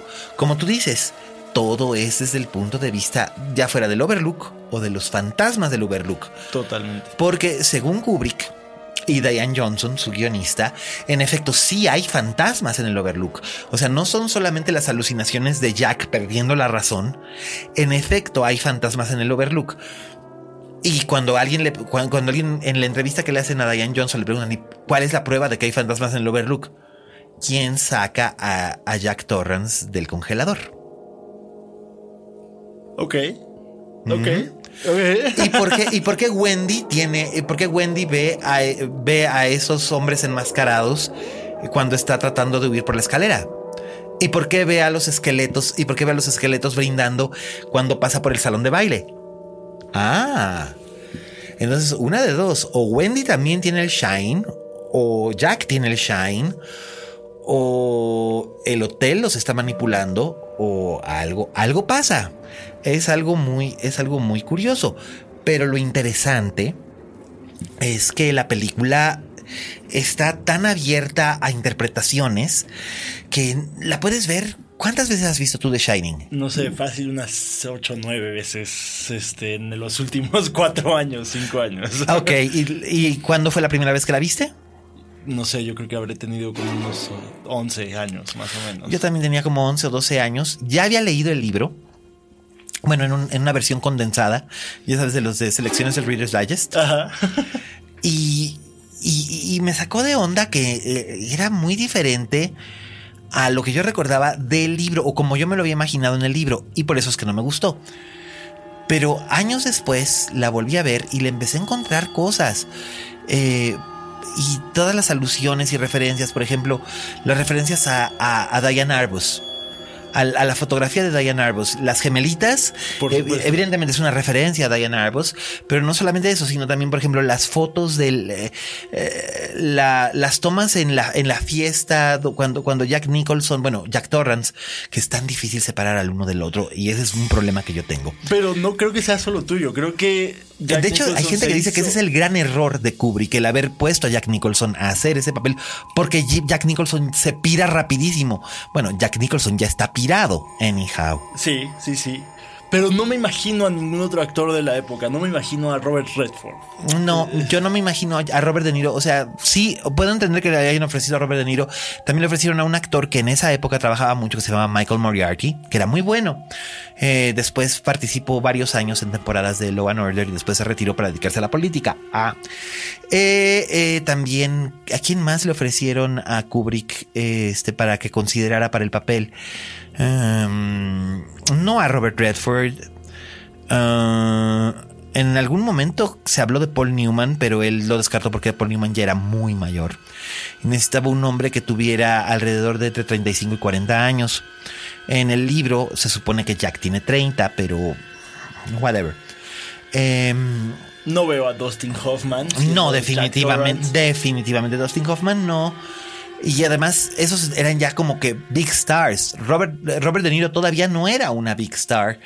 Robert De Niro fue una big star hasta 1980 cuando hace Raging Bull, de hecho. O sea, Taxi Driver es lo que lo lanza, pero creo que Harrison Ford se habló, se habló en algún momento de, de Harrison Ford para hacer Jack Torrance. Em, Robert De Niro, Harrison es Ford. 80, ¿Eh? filmada. Filmada en el 79. Sería el Harrison Ford de Apocalypse Now. En efecto. En efecto, Martin Sheen. Martin Sheen sé que sí, sí, sí lo pusieron en consideración y no lo quiso. Y te digo, y, la- y las mujeres que le pusieron a consideración, Meryl Streep, eh, también estaba, eh, creo que Sissy Spacek. Eh, cuando se habló de Paul Newman dijeron que podía ser Ellen Burstyn, pero Ellen Burstyn ya había hecho El Exorcista, así que pss, o sea, cuál era el punto. Em, también se habló de una actriz, cuando era Michael Moriarty, se habló de, de Meryl Streep, se habló también de una actriz que se llamaba Christina Rains, que había hecho una película de terror para Universal en el 77 que se llamaba The Sentinel. Em, Pero al final, de verdad, creo que Shelley Duvall es una. Y cómo. Y pocas actrices creo que se hubieran dejado tratar como Kubrick trató a Shelley Duvall en ese Bueno, de hecho es que a ella ya no le quedaba de otra, estaba contractualmente obligada. ya no tenía para dónde irse, además, por, eso, por eso que sufrió tanto, se le caía el cabello a, puños. Y, 70 tomas. Y era una, era una tortura. Hay una parte en un making of que alguna vez vi. El, making of que hizo Vivian Kubrick. Bueno, ahora Anya Kubrick. Que, que Kubrick no, no dice con suficiente fuerza la palabra acción para que Shelly entre a escena y se lo hacen repetidas veces para que ella no escuche y se pare a regañarla a propósito y decirle que tiene parada a toda la gente porque es una pendeja y no oye y le está gritando y gritando y ella se disculpa diciendo es que no te he escuchado porque estoy fuera de la puerta, necesitas hablar más duro y, ella, y él le contesta no, tú necesitas hacer tu trabajo y era un es el método que usó para realmente enloquecerla en pantalla. Hacerla sentir humillada y hacerla sentir mal. Pero hasta Jack Nicholson en retrospectiva dijo que había sido too much. para que Jack Nicholson diga que... No, no, no, el propio Jack Nicholson dijo que había sido too much. much. Y esto, este, este factor, que ahora mucha gente acusa a Kubrick de misoginia por el trato que le dio a Shelley Duvall y las consecuencias que, le, que se aduce tuvo esto. A ver, Shelley Duvall era una persona que ya estaba Uh, she was flaky, como, se dice. O sea, solo hay que verla ahí. Eh, eh, ya era una persona que eh, no estaba del todo ahí desde que empezó a actuar en las películas de Altman. Robert Altman se lo dijo a Kubrick se, lo dijo Kubrick, por ahí me tocó ver una carta o un telegrama o un memo, no me acuerdo qué era, donde le decía que le parecía una excelente lección, pero solamente le recordaba que, que, la, que la actriz era una persona sumamente frágil y que, este, y que debía de tratarse con cuidado porque era muy high maintenance. Precisamente eso era lo que él necesitaba para que sol, para sacudirla y luego soltarla como como chinampina. Y luego hay que verla en el cachitito que tiene con Woody Allen en Annie Hall. Es, es una persona extremadamente físicamente también frágil. Bueno, pues no fue la Olivia, no fue la Olivia Olivo de, de, de, Altman en Popeye. Ahí está. Y si había una actriz nacida para interpretar ese personaje, era ella. Era ella. Y ahora la acabo de ver hace poquito en esta, en, en, esta, en, estas cosas que salieron en YouTube tan controversiales. De que el doctor Phil la, fue a buscar y no sé qué y tal. Y, besa, y, besa a, a Shelley Duval obesa. Y dices, no, puede ser posible que esté obesa. Es que no lo crees. Es que es como traumático. Como traumática fue para ella este rodaje. Por supuesto, y, y creo que o sea, hay muchas fotos de making of donde se ve una paz entre Kubrick y Jack Nicholson tirados en los sacos de arroz de la cocina del restaurante, tomándose selfies porque ya existían desde ese entonces. Las Polaroid. espejo. Sí. Y ellos dos estaban haciendo la película que querían hacer y como la querían hacer. Y Kubrick fue, Kubrick, eh, el propio Danny Lloyd ha declarado a posteriori que, que Kubrick fue amable con él eh, que no, él no trabajaba mucho, pero bueno, las leyes en Gran Bretaña eran muy, muy específicas sobre el trabajo de menores.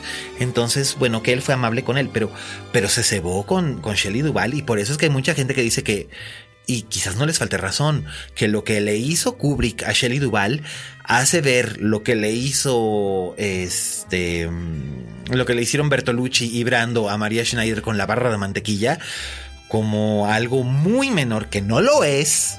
Ojo, no lo es. claro, por que no lo es. Es una salvajada también, pero que lo que le hizo Kubrick a Shelley Duval es todavía peor. Fue un rodaje de casi un año. Casi un año fueron ¿10 meses? 10 meses. 10 meses. Entre octubre del 78 y septiembre del 79, una cosa Más así. Más o menos, sí. Ahí está el plan de rodaje en la expo de la Cineteca. Sí, entonces ahí sabes, ahí sabes cuánto tiempo fue. Si pueden darse una vuelta, también están los vestidos de las gemelitas. Sí, y el suéter de Dani. Sí, así que. Y, fue un rodaje que. De, que imagínate ir 10 meses de tu vida al, a que te griten y que, que te pendejen solo para obtenerlo el resultado. Habrá directores que nos estén escuchando que digan, pues sí, se vale y así es, y otros como yo que creamos que hay formas más fáciles de obtener esos resultados sin traumatizar de por vida a una persona. Por supuesto, sobre todo una persona que ya era frágil y propensa a estar traumatizada y a tener crisis nerviosas. Que venía bajo anuncio eso. No, pero, pero es que ella tuvo una crisis nerviosa en el 76 cuando se estaba rodando en, Arizona, Three Women, ella tuvo una crisis nerviosa. Altman lo advierte, esta persona es frágil. Ah, Sandy Dennis también en algún momento se mencionó para... Puta, pero imagínate, si Shelley Duvall lo que le pasó a Sandy Dennis se suicida. Sandy Dennis, si ustedes la recuerdan, es la maravillosa actriz que hace el papel de Honey en la versión cinematográfica de Quien tema Virginia Woolf, dirigida por Mike Nichols, eh, que era una espléndida, espléndida actriz de cine y teatro y también era muy volátil. Sí, sí, sí. De hecho, era más volátil todavía que Shelley Duvall, solamente que tenía la ventaja de que era más chula. Bueno, eh, no estoy tratando de discriminar el, el, aspecto físico de, de Shelley Duvall, pero. pero además, está exagerado Shelley Duvall en El Resplandor, cómo quisieron hacerla ver. Sí, la visten con, con, esta, con esta batita como de maestra de kinder, pero con el cabello todo de, este. O sea, tú no te imaginas que alguien como Jack Nicholson se podía haber casado con alguien como ella. Menos siendo el Jack Nicholson de 1978. Exacto, que era ese Jack Nicholson que bailaba disco toda la noche con Angélica Houston y bueno, nomás no estornudaba porque le salían gises. Claro. y, y pones a estas dos personas como personas tan antagonistas en su forma de ser, con un director que tenía una idea tan clara de a dónde quería llegar. It was a recipe for disaster para ella. Sí, para él no. Entregaron una de las mejores películas de Kubrick desde mi punto de vista. Por supuesto. Y creo que sí es una película de terror, pero es una película de terror psicológico más que de terror sobrenatural. Totalmente. Que es lo que la gente no entiende. Porque la gente luego dice, pero ¿y es que la escena del elevador es una alucinación? Y, y, y, más allá de eso es... Es una proeza técnica, pero no significa tanto en el resto de la película. Por supuesto que no, es un throwaway que es, es para perturbarte. La película es para hacerte sentir mal, mal, mal. De hecho, tú sabes que hay un, un epílogo que Kubrick cortó que es una escena a posteriori que están en el hospital Wendy y Danny y llega el señor Oldman, el personaje que conocemos al principio, que es el director del hotel, que es el que contrató a Jack, para decirle, señora Torrance, estamos tan mortificados, etcétera, etcétera, eh, no hemos podido encontrar el, el el cuerpo de su este el cuerpo de su de su esposo. de su esposo y luego el señor Oldman le tira a Danny la misma pelotita que habíamos visto en el en, en el hotel. Entonces esto te hace pensar que el señor Oldman era un agente del mal y había seleccionado directamente a este a, a Jack. a Jack para para que esto ocurriera. Finalmente, la película se estrenó con esa escena y a las dos semanas eh, Kubrick ordenó que a los proyeccionistas que cortaran Wow. Esa última escena y lo dejar y, juntaran la escena del, de la foto, que era la última última. Y pum, entonces esa escena falta porque básicamente decía Kubrick que aparte de que eran como 14 minutos, o sea, eran 14 minutos en una escena larga, era una explicación innecesaria y este, y que además como que sí planteaba demasiado esta idea de, que sí había una fuerza sobrenatural en el hotel y básicamente él prefería mantenerlo ambiguo. Que creo que es una, una gran este, decisión porque a mí lo que más me perturba de El Resplandor y siempre ha sido así es el momento en el que Wendy descubre el All Work and No Play Make Jack a Dull Boy. Boy. Exacto, que él cree que está escribiendo una novela, pero que además también ahí están esas hojas en la exposición. Sí, sí, sí. Y y de verdad es que al momento en el que ella descubre que no está escribiendo nada, que el old work es aguantar esa situación, o sea, el trabajo al que Jack se refiere en esas hojas es aguantar la situación en la que se metió. Es, es terrorífico porque realmente la vuelve a ella prisionera de este matrimonio y de este hotel. Entonces, sí. Es, es de verdad una, una deconstrucción de cómo un matrimonio se empieza a odiar en cautiverio. No, de hecho, yo, yo, yo podría llamarlo El Resplandor o escenas de la descomposición de un matrimonio. Me encanta ese título. Sí, porque es que eso es lo que estamos viendo. Y, y te digo, una de las teorías, una de las muchas teorías que existen es que en realidad Wendy no se ve como nosotros creemos que se ve, sino que ese es el aspecto que tiene a los ojos de Jack. Wow, eso es increíble. Aunque eh, yo no sé si esa teoría se sostiene porque hay escenas en las que vemos a Wendy sola. Eh, las escenas con la doctora o las escenas... eh, Bueno, la misma escena donde está durmiendo y Danny apunta el Red Rum. Ajá, eh, entonces no sabemos si eh, o si es nuestra percepción alterada precisamente por el hotel, pero esto ocurre incluso antes del hotel. Entonces la verdad es que yo no lo sé, pero hay tantas teorías, de hecho hay un documental acerca de todas estas teorías o más, algunas de ellas, que es Habitación 217. 217, que es un, un documental hecho por freaks de la película y este y, y- y le buscan a todo, ¿no? Y además la película está llena de referencias y de alusiones a cosas que le gustan a Kubrick. Eh, por ejemplo, hay alusiones y referencias visuales a el año pasado en Marienbad de Alan Resnais. Todas las secuencias de los corredores y todas las tomas de los de los candelabros y todo esto del hotel. De hecho, la- una de las inspiraciones, y el propio Kubrick lo reconocía, una de las inspiraciones para este hotel era el hotel imaginario que habían creado Alain Resnais y Sasha Bernie en, en el año pasado en Marienbad. También hay referencias a Bergman, hay referencias a, a Woody Allen. Sí, sí, sí. Bueno, y ellos dos se admiraban mucho. Sí, mutuamente, sí, es verdad. E incluso, incluso este, hay una referencia a una película que se llama Verano del 42, que, que es la película que está viendo, eh, eh, eh, que está viendo eh, Wendy. ese día que está cayendo la nevada, que está viendo una película con Danny, es eso. Hay muchas alusiones visuales, auditivas. La película es tan rica que cada vez que la ves le encuentras algo nuevo. Claro, y creo que eso pasa en general con la mayor parte de la filmografía de, de Kubrick. Pues mira, hay películas de Kubrick que yo vi una vez y que no necesito volver a ver. Una de ellas es La Naranja Mecánica. No puedo. Ok. O sea, definitivamente no puedo. Ya la vi, la vi, la vi y ya. 2001 me encanta. Esa sí la puedo volver a ver más de Y vez. a esa hay que buscarle por todos lados. todo Exacto, y, y todo el tiempo me estoy sorprendiendo con algo. Y hay veces que nada más veo unas cuantas escenas, la paro, la quito y luego la vuelvo a poner y la pongo en otras escenas. Pero esa es una película que se puede ver deconstruida. The Shining se tiene que ver de principio a fin, no, la, no le puedes soltar los ojos. Ice White Shot hacía más de 10 años que no la veía y de repente me encontré con un montón de cosas que no había notado, porque además Ice White Shot la vi en el cine. Es la única película de Kubrick que alcancé a ver en el cine. Yo también la vi del cine, era menor de edad y me colé. Ja. Qué cabrón. Pero este, la verdad es que descubrí que en realidad esa fue la primera vez, digo, ya lo había notado con To Die For, pero después habían pasado muchos años de películas malas, pero ahí fue la primera vez que me di cuenta de que Nicole Kidman sí era algo con lo que debíamos de tener cuidado, porque sí es una muy buena actriz, solamente que había hecho muchas películas malas y por eso pensábamos que era mala actriz, pero no lo es. No, yo creo que, por ejemplo, en Ice White Shot es un trabajazo el que hace. Considerando que solamente tiene en total como 20 minutos en escena, eh, 20 minutos en pantalla. Pero es maravilloso y sobre todo porque Kubrick no sabía qué hacer con las actrices y no sabía qué hacer con los personajes femeninos. De hecho, en The Shining, que es una de las películas donde tiene un personaje femenino muy prominente, por eso es que colaboró por única ocasión con una Guionista. con una guionista femenina para que Diane Johnson escribiera todos los diálogos y las escenas de Wendy, muchos de los cuales fueron eliminados por Kubrick de todos modos porque no sabía cómo chingados trabajar con eso. Así que pues ahí lo tienes.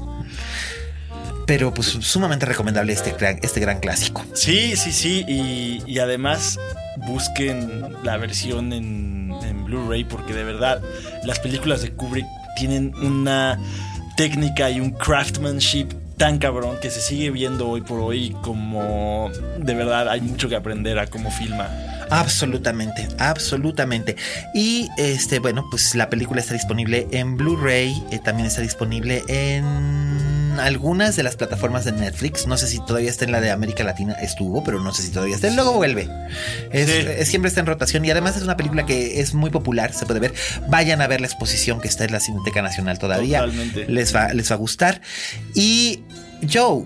tu película. Mi película. Tu película. Ya viene, ya casi, ya mero. Ya, ya casi, después de un proceso largo, largo, cuatro años de escribir el guion con mi socio y dejarlo listo, sin enseñárselo a nadie. Todo el mundo de verdad pensaba que ese guion no existía, pero mi socio Sergio y yo nos juntábamos dos noches a la semana a escribir. Cuando tuvimos un tratamiento que considerábamos cumplía con lo que queríamos filmar, empezamos, como dicen los gringos, to shop around. Y, y bueno, al final del día, este una productora que se llama Isa Guerra y su socia Larisa Arguero tomaron el proyecto y se llama El refugio de los insomnes.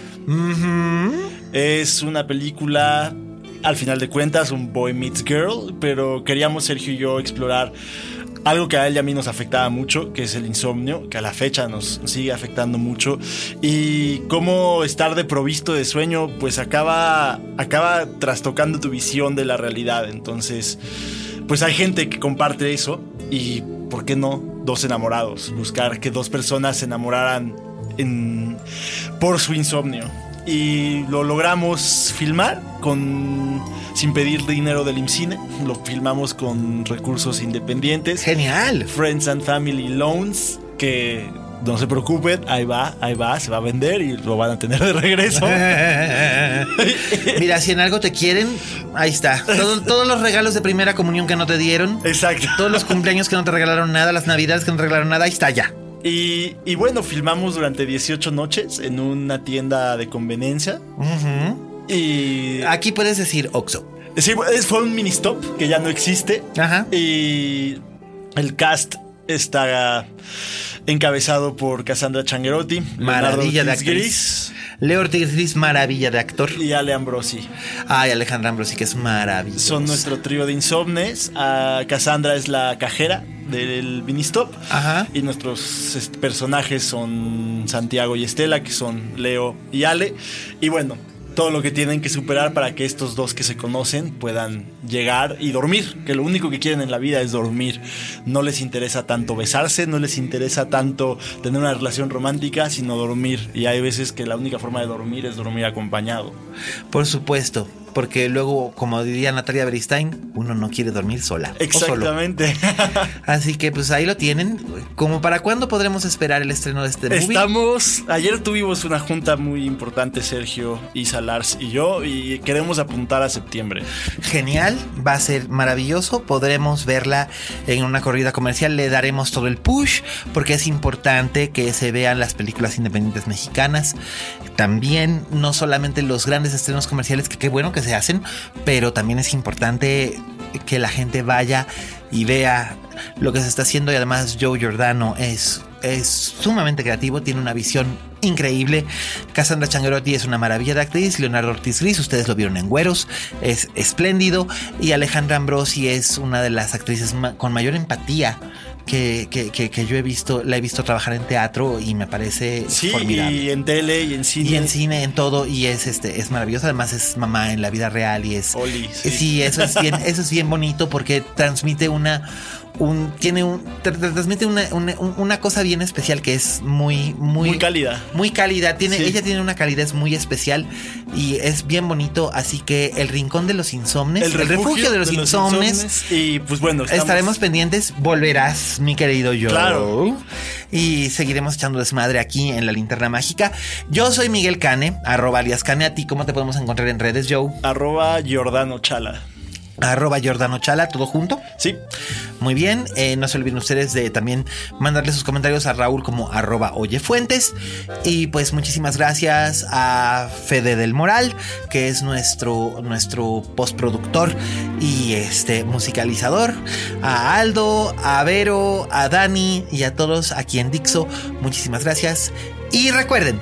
Como dijo la Betty Davis, en este negocio si no tienes fama de monstruo, no eres una estrella. Hasta la próxima.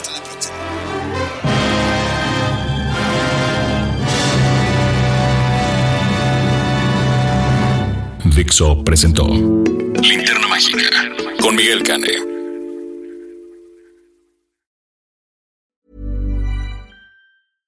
How would you like to look five years younger? In a clinical study, People that had volume added with Juvederm Voluma XC in the cheeks perceived themselves as looking five years younger at six months after treatment. Look younger, feel like you. Add volume for lift and contour in the cheeks with Juvederm Voluma XC. Reverse signs of aging by adding volume to smooth laugh lines with Juvederm Volure XC. For important safety information and to find a licensed specialist, visit juvederm.com. That's J U V E D E R M.com. Not for people with severe allergic reactions, allergies to lidocaine, or the proteins used in Juvederm. Common side effects include injection site redness, swelling, pain, tenderness, firmness, lumps, bumps, bruising, discoloration, or itching. There's a risk of unintentional injection into a blood vessel, which can cause vision abnormalities, blindness, stroke, temporary scabs, or scarring. Talk to a licensed specialist to find out if it's right for you.